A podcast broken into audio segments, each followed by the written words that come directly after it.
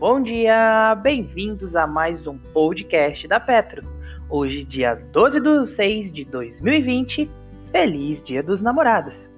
Iniciaremos o nosso tema do dia com Covid-19, a tendência do home office. Recentemente, eu tenho recebido muitas perguntas sobre o futuro das lajes corporativas no contexto do Covid-2019 e a ascensão do home office. Por isso, nós da Petro queremos trazer uma discussão sobre o tema e a apresentar alguns pontos a respeito do assunto. Em função da pandemia do coronavírus e a necessidade do distanciamento social, muitas empresas aderiram ao home office como medida para assegurar a saúde dos seus colaboradores e manter suas operações. É claro que não são todas as empresas que podem renunciar ao trabalho presencial, mas as que têm a possibilidade estão fazendo. Primeiro, é importante lembrar que o home office já era uma tendência antes do coronavírus. Muitos estudos relatam o aumento da eficiência dos funcionários trabalhando em casa além de não gastarem tempo e recursos com o deslocamento. Apesar dessa tendência, a migração para o home office ainda era lenta no Brasil. O que se viu nos últimos meses foi uma aceleração abrupta do processo, por não ser mais uma opção para as empresas, mas sim uma necessidade para manter as operações funcionando. Uma pesquisa realizada pela Fundação Dom Cabral, junto com a Talenses, com 395 brasileiros, companhias do Brasil, mostrou que mais de 70% das empresas demonstraram interesse em adotar ou total ou parcialmente o home office após a pandemia.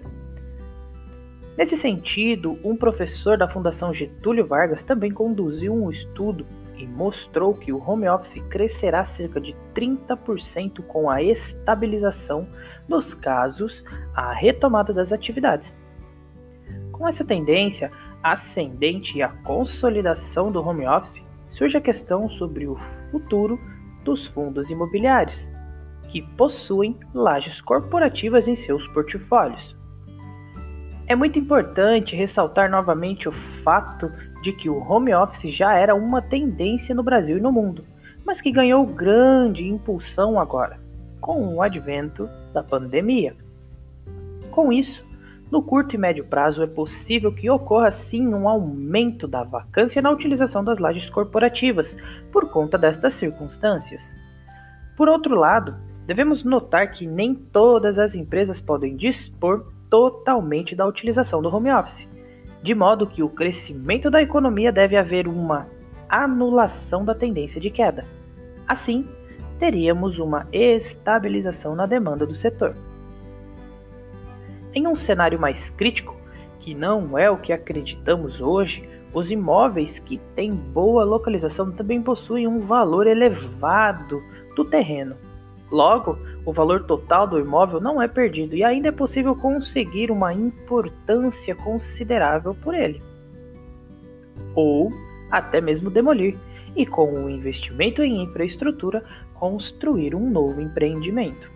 Portanto, o home office é uma tendência que foi alavancada com a necessidade do distanciamento social dada a pandemia isso deve gerar um aumento de vacância nos escritórios e lajes corporativas em um curto e médio prazo.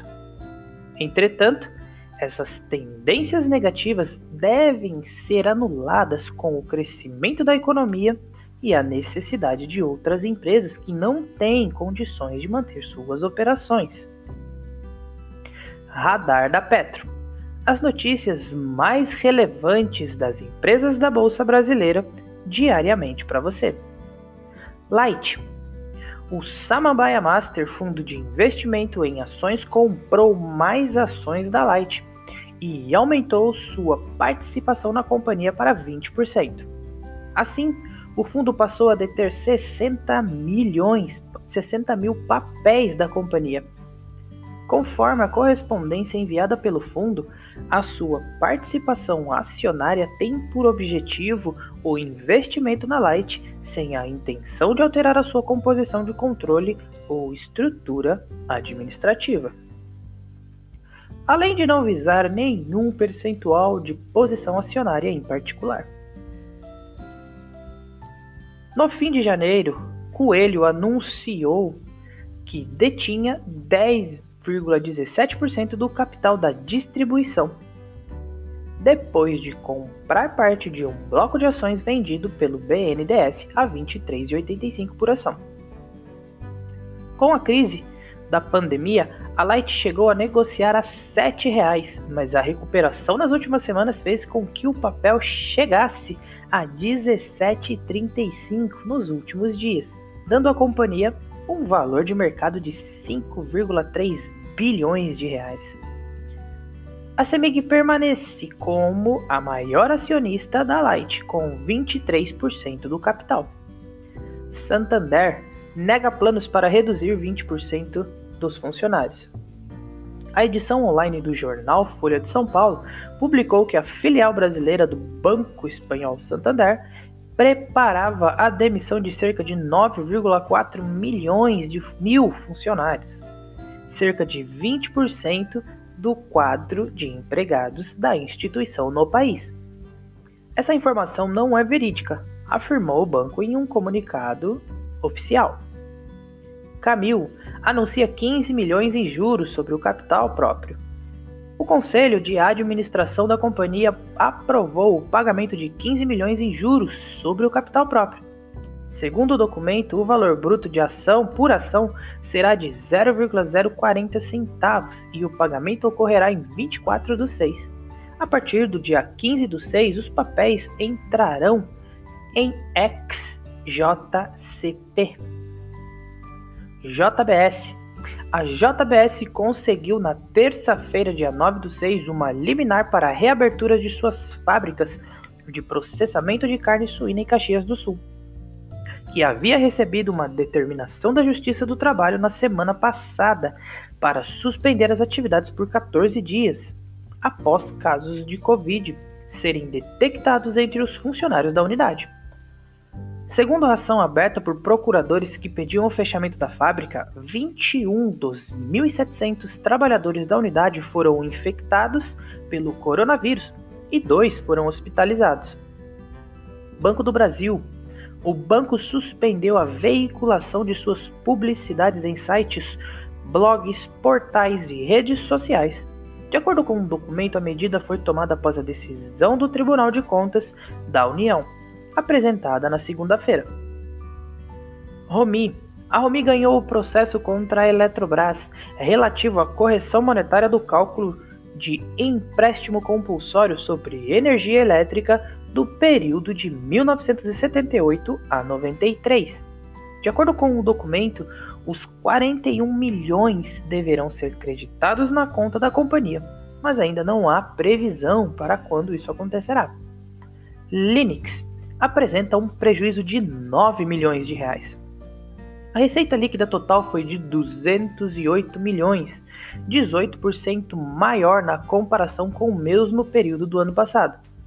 O prejuízo líquido foi de 9 milhões contra um lucro de 17 milhões na comparação. Os custos de serviços prestado, prestados subiram 21% para 72 milhões. Também houve uma alta de 47% nas despesas operacionais, que bateram 134 milhões de reais. Vale. A Vale acionou o protocolo de emergência nível 1 para as barragens 6 e 7A da Mina de Águas Claras, em Nova Lima, Minas Gerais, e da barragem Área 9 da Mina Fábrica, em Ouro Preto, Minas Gerais. Ao identificar três estruturas inativas e com características de barragens, a Vale cadastrou essas estruturas nos órgãos competentes. A partir da inspeção, a partir de inspeções mais recentes, não foram identificadas anomalias que possam comprometer a segurança das estruturas. A Vale está trabalhando na investigação dessas estruturas para obter mais detalhes sobre as características e as condições. A decisão de elevar o nível de emergência é uma medida preventiva até que as análises técnicas das estruturas sejam concluídas. O radar da Petro não constitui recomendação de compra nem de venda das empresas contempladas, apenas visa abordar as notícias mais recentes das empresas da Bolsa Brasileira. A opinião dos analistas da Petro é expressa exclusivamente através dos relatórios. Espero que você tenha gostado até aqui. Tenha um ótimo dia dos namorados e um ótimo negócio.